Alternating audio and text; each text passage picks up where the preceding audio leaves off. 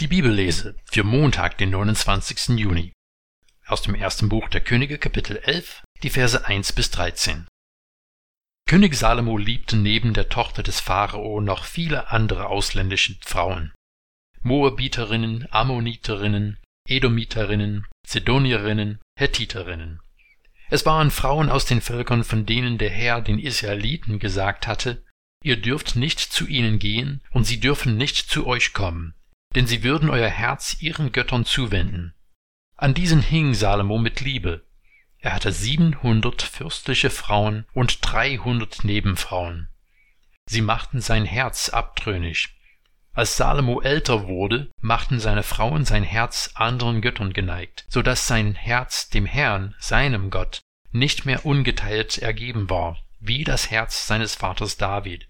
Er verehrte Astarte, die Göttin der Sidonier, und Milkom, den Götzen der Ammoniter. Er tat, was böse war in den Augen des Herrn und war ihm nicht so vollkommen ergeben wie sein Vater David. Damals baute Salomo auf dem Berg östlich von Jerusalem eine Kulthöhe für Chemosh, den Götzen der Moabiter, und für Milkom, den Götzen der Ammoniter.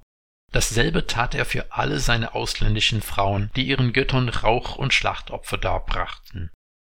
Der Herr aber wurde zornig über Salomo, weil sich sein Herz von ihm, dem Gott Israels, abgewandt hatte, der ihm zweimal erschienen war und ihm verboten hatte, fremden Göttern zu dienen. Doch Salomo hielt sich nicht an das, was der Herr von ihm verlangt hatte. Daher sprach der Herr zu ihm, weil es so mit dir steht, weil du meinen Bund und meine Satzung nicht bewahrt hast, die ich dir gegeben habe, werde ich dir das Königreich entreißen und es deinem Knecht geben nur deines Vaters David wegen werde ich es nicht schon zu deinen Lebzeiten tun. Erst deinem Sohn werde ich es entreißen. Doch werde ich ihm das Königtum nicht ganz entreißen. Einen Stamm lasse ich deinem Sohn wegen meines Knechtes David und wegen Jerusalem, das ich erwählt habe. Findest du auch, dass etwas hier einfach nicht stimmen kann?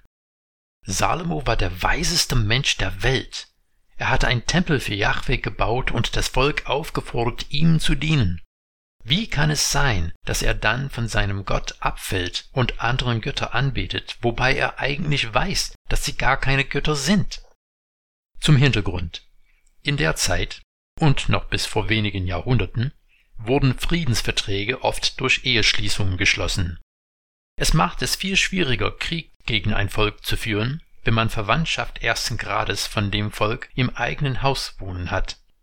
Aber Salomo scheint über diese Praxis hinausgegangen zu sein.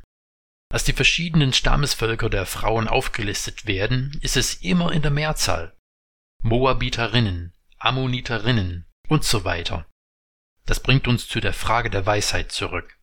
Wie kann ein Mann, der solche Weisheit von Gott bekommen hat, sich derart verführen lassen? Etwas, was ich immer wieder beobachtet habe, auch in mir selbst, ist, wir Menschen haben eine ungeheuerliche Fähigkeit, alles zu rechtfertigen, was uns attraktiv erscheint. Salomo war reich und auch einflussreich. Sein riesiger Harem war nicht nur eine Quelle für sexuelles Vergnügen für ihn, sondern auch für großes Prestige. Alle anderen Könige werden ihn um dieses Statussymbol beneidet haben. Aber Luxus kommt mit einem Preis. Es ist nicht nur, dass das Volk hohe Steuern entrichten musste, um den Lebensstil ihres Königs zu finanzieren. Selbst ein König Salomo musste entdecken, dass es immer mehr gibt, was das Herz begehren kann, und man kann nie alles haben. Dann kam der Druck von den Frauen, dass sie die Götzen ihrer Länder dienen wollten. Seine Weisheit hatte letztlich hinter seiner Begierde zurückgestellt. Sein Vater David hatte viele gravierende Fehler begangen, aber David hat Buße getan und sein Herz wieder zu Jahwe gewendet. Sein Sohn scheint diese wichtige Lektion versäumt zu haben. Man könnte sicherlich eine Analyse dessen, was bei Salomo passiert ist, noch lange fortsetzen. Es wäre auch ein leichtes zu sagen, dass bestimmt keiner von uns je in die Versuchung kommen wird, so zu leben wie Salomo.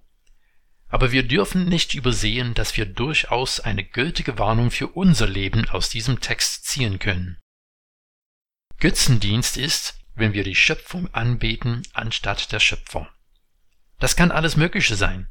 Sex, Geld, Karriere oder ein Haus. oder auch der nächste Urlaub, ein Schönheitsideal oder selbst der gut gepflegte Garten. Nichts von all dem ist in und für sich schlecht. Es ist das Problem, wenn Sie die Anbetung bekommen, die allein unserem Schöpfer gehört. Deswegen ist es auch wichtig, dass wir Gott oft und ausführlich danken für das, was er uns gegeben hat. Danken und Loben helfen, dass wir nicht vergessen, dass alles, was wir haben, ein Geschenk ist von ihm. Sie bewahren unsere Herzen vor Götzendienst. Salomo und das Volk mussten einen sehr hohen Preis bezahlen für ihren Abfall von Yahweh. Uns wird von ihren Fehlern erzählt, auf dass wir sie nicht wiederholen. Wir kommen ständig in Versuchung, die Schöpfung an die Stelle des Schöpfers zu setzen. In Dank und Anbetung wird unser Herz neu auf unseren Schöpfer ausgerichtet.